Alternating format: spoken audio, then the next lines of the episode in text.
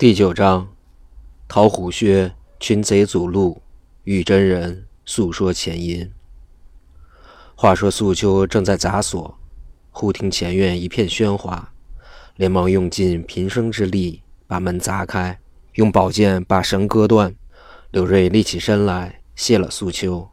只见院中火把照耀如同白昼，有五六个小贼，因见田章刺死，各持兵刃，点着火把。到各院寻找刺客，刘瑞一见来至院中，接过素秋那口宝剑，跳在院中说：“烈，贼人休走，我来和你分个上下。”那几位人一见柳瑞，各摆刀向前要捉柳瑞。柳瑞抡宝剑，和那五六个人杀在一处，有七八个照面，连砍倒三个，刺死两个，哪一个逃走？柳瑞追至前院。找着自己的刀，听见西院锣声一片，连忙到后院上房之内，搀扶素秋往前逃走。恐怕贼党聚众来斗，自己又感素秋相救之恩，把他带回玉山县三头对岸，可把杨大哥救出来，再设法捉这群贼人。晚了，素秋总有一箭之遥。素秋弓鞋脚小，难以行走，思想无发，背起素秋逃出了玄坛观。慌不择路，见后边庙内喊声大震，锣声响亮。柳瑞恐怕贼人追上，急往前走。只见对面黑暗暗一片，正是那群贼由玉山县回来。只因那五花鬼蛟熊、赤发鬼蛟虎、金睛鬼蛟龙、逍遥鬼王栋、探花狼毛如虎、粉蝴蝶变纹龙等数十位到了玉山县，在东门外酒楼约会。天晚到了周宅，往各处一看，竟让方窜上房，被一镖打下来。房上呼哨一声响，四边喊声起，原来是周宅保院之人，要下来三十余名保镖之人，在这里帮助看家。今日见由东北房上上来一条黑影，只是贼人，一镖把贼打下去。一声呼哨，众人各执兵刃，在房上呐喊。乌龟李通大怒。正要向前，忽见那边巡夜官兵来到，众贼急忙逃走。保镖之人同官兵一追，贼人亦未赶往县狱中去，各施陆地飞腾之法，奔走回山。方走到黑虎山，只见对面一人，方要问是谁，那人就往西南岔路而去，还背着一人。李通说：“不好，方才这个人是奸细。”正说间，只见玄坛观由庙内出来数十个小贼，说：“不好了，大寨主，大寨主迷魂太岁田章刺死了，盗去素秋，放走柳瑞，快追快追！”那众贼听了，立刻转身追柳瑞，说：“烈，奸细你别走，我来和你分个上下。”柳瑞在前一听，吓得魂惊千里，自己又有素秋爱手，不能把他甩了。一则要背素秋至玉山县救义兄杨明等，三头对岸好辩白杨明之冤；二则感念素秋救命之恩，自己恨不能泪生双翅飞上天去。听见后面众贼骂不绝口，柳瑞隐忍往前逃走，又跑了约有十里之遥，只见路北有一座古庙，推门而入，闭上门往里一看，正北大殿，东西配殿，后面还有一层院落。这院中西房灯影摇摇，刘瑞推门进去，只见迎面一张八仙桌，两旁各有椅子，在北边椅子上端坐一位老道，头戴旧道巾，身披淡黄道袍，发如山冬雪，鬓似九秋霜，苍头高首，白面银髯，背后插口宝剑。一见柳瑞背一女子，二人都是二十内外年纪。老道仔细一看，这两人形迹可疑。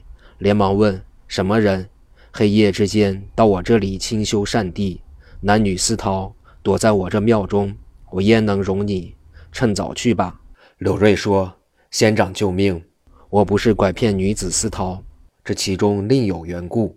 我叫柳瑞，只因我义兄杨明给师母开吊念经，我等前来吊祭，不想那天忽然知县带了官兵人等前来。”说我义兄在玉山县东门外开水锅落凤池，想去这女子素秋杀死周公子，盗取知县的印绶，由我义兄家找出周公子的头与印，把我义兄三十余名拿至县衙之中拷问收狱。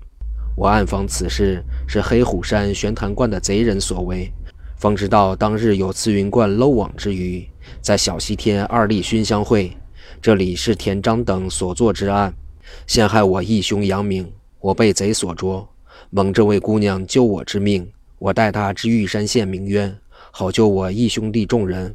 方一出庙，正遇群贼挡住，我往西岔路逃去，至此，复求老仙救我。那道人一听，哈哈大笑，说：“好呀，原来是你！我亦不是外人，我姓杨，名林，道号玄清。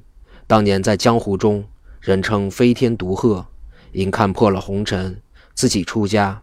你师父铁棍无敌满德公是我结拜兄弟，我记着在镇江见过你一次。”柳瑞一听，如梦方醒，说：“不错，我想起来，原来是杨伯父。”复见了礼，方落座。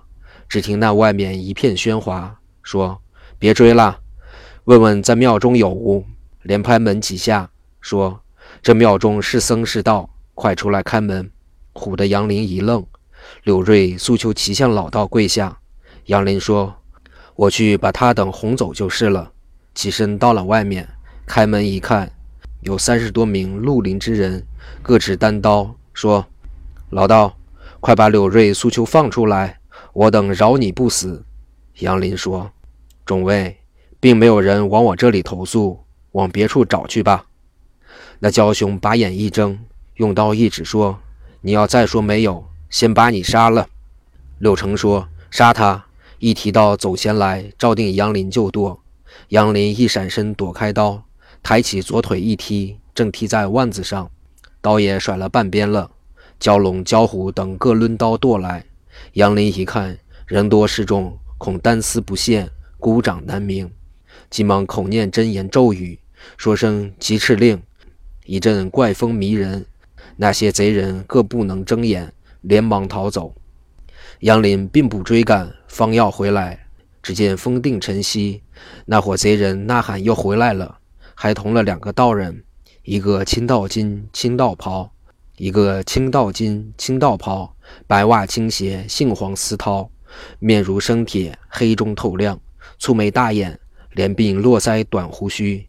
那一个是九梁道金，蓝绸道袍，面如白玉，长眉朗目，长髯飘定，相貌清奇，背后带一把宝剑。群贼在后，杨林看罢，问来者何人？那黑面道人答言。吾乃半截山莲花观莲花真人大弟子，西花羽士陶玄静。那白面道人说：“我乃护花真人柳玄清。你这妖道，胆敢使妖术邪法，把我手下之人败走。”杨林说：“你们这些狗党，全是小西天熏香会之贼，我早要杀你们这伙妖道。”言罢，口中念念有词，一阵狂风直扑妖道而去。陶玄静用宝剑一指。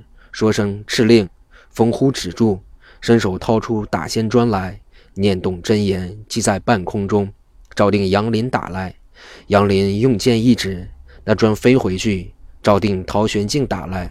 陶玄镜伸手接住，一回手拉出五彩化魂旗来，那旗长三尺六寸，是杏黄缎子的幡，面上有五根五色飘带，按青黄赤白黑五行之位。其面上有朱砂篆字云符，此宝最厉害。人遇此旗，金魂丧魄；妖邪遇此旗，立现原形；鬼遇此旗，立刻化为乌有。今日他一晃那五彩化魂旗，说声敕令，杨林叫声不好，忽头昏眼黑，跌倒在地。陶玄静把旗收起，赶过去一剑，把杨林杀死。问众人：因何来此与妖道争斗？五花鬼焦雄说了吴贵、李通前番所做之事，两个恶道吩咐众人把庙围了。我三人到里边搜查看看，果在那里。众贼呐喊一声，把庙四面围住。陶玄静、柳玄清两个恶道吩咐见柳瑞、素秋在哪里。书中交代，柳瑞见杨林出去，自己怕众寡不敌，说：“素秋姑娘，你是我救命恩人，我黑夜背走还不要紧。倘若白日，你我都是少年之人，被旁人看之不雅，你又走不动。素秋说：“虽然身落勾栏院中，我并没有做过下贱不堪之事，只从周公子一人。我与他海誓山盟，做长久夫妻。周公子因我之故而死，我非给他报仇不可。只要报仇之后，我也削发为尼，了却此生之孽。我也是官家之女，误入烟花。”今日难逃，你为的是朋友之意，我为的是夫妇之情。柳大爷多多从权。有人要问，只说你我是兄妹。柳瑞听了，只可如此，背起素秋起身，往西边墙上越过去。只听那东边说：“把这老道剁了，进院中去搜人，把柳瑞捉住，一并杀死，把庙给他烧了，斩草除根。”柳瑞慌慌忙忙逃走。回头见后面那庙中一片火光，把庙已然烧着，烈焰飞腾。柳瑞心中甚惨，想那老道侠义之人，一旦死于此地，我要能回玉山县，定然我给他报仇雪恨，万不留这一伙贼人。自己背着素秋走至南山口外，走至南山口外，一看天已东方发晓，天光大亮。只见往东有一条大路，走了有五六里之遥。忽见前面有一座村镇，把素秋放下，叫他跟定，慢慢的走。不多时，进了这座村镇，见是东西大街，两旁铺户茂盛，人烟稠密。路北有一座客店，字号是连升客栈，安寓客商。刘瑞带苏秋进了店，小伙计一看，是一位少年武生公子，同着一位美貌女子，二人步行入店，连忙问道：“二位从哪里来的？”刘瑞说：“我等要往玉山县去，有干净房给我们安歇。店小二引二人至北上房之内，西边一间落座，先要洗面水来洗了脸。”刘瑞说：“真是两世为人，我这几日也未得一刻安心。今日你又不能走路，我雇车又没有银两，咱们吃些饭，定定神，再想主意。”素秋说：“也好，我此时得出贼人之科学。”大概这仇有可报之日了。柳瑞、素秋吃完了饭，叫小二雇一辆车，拉到玉山县。小二出去问了车夫，没有车子都不去。柳瑞一想，没有车子，素秋怎能行走？也没有银子给饭店钱，叫素秋你在店中等候，我到玉山县先调官兵，然后来接你到县衙之中，好三头对岸，把此事辨明。柳瑞正说之际。忽听一声响亮，如山崩地裂，即往外一看，不禁长叹一声。要知后事如何，且看下回分解。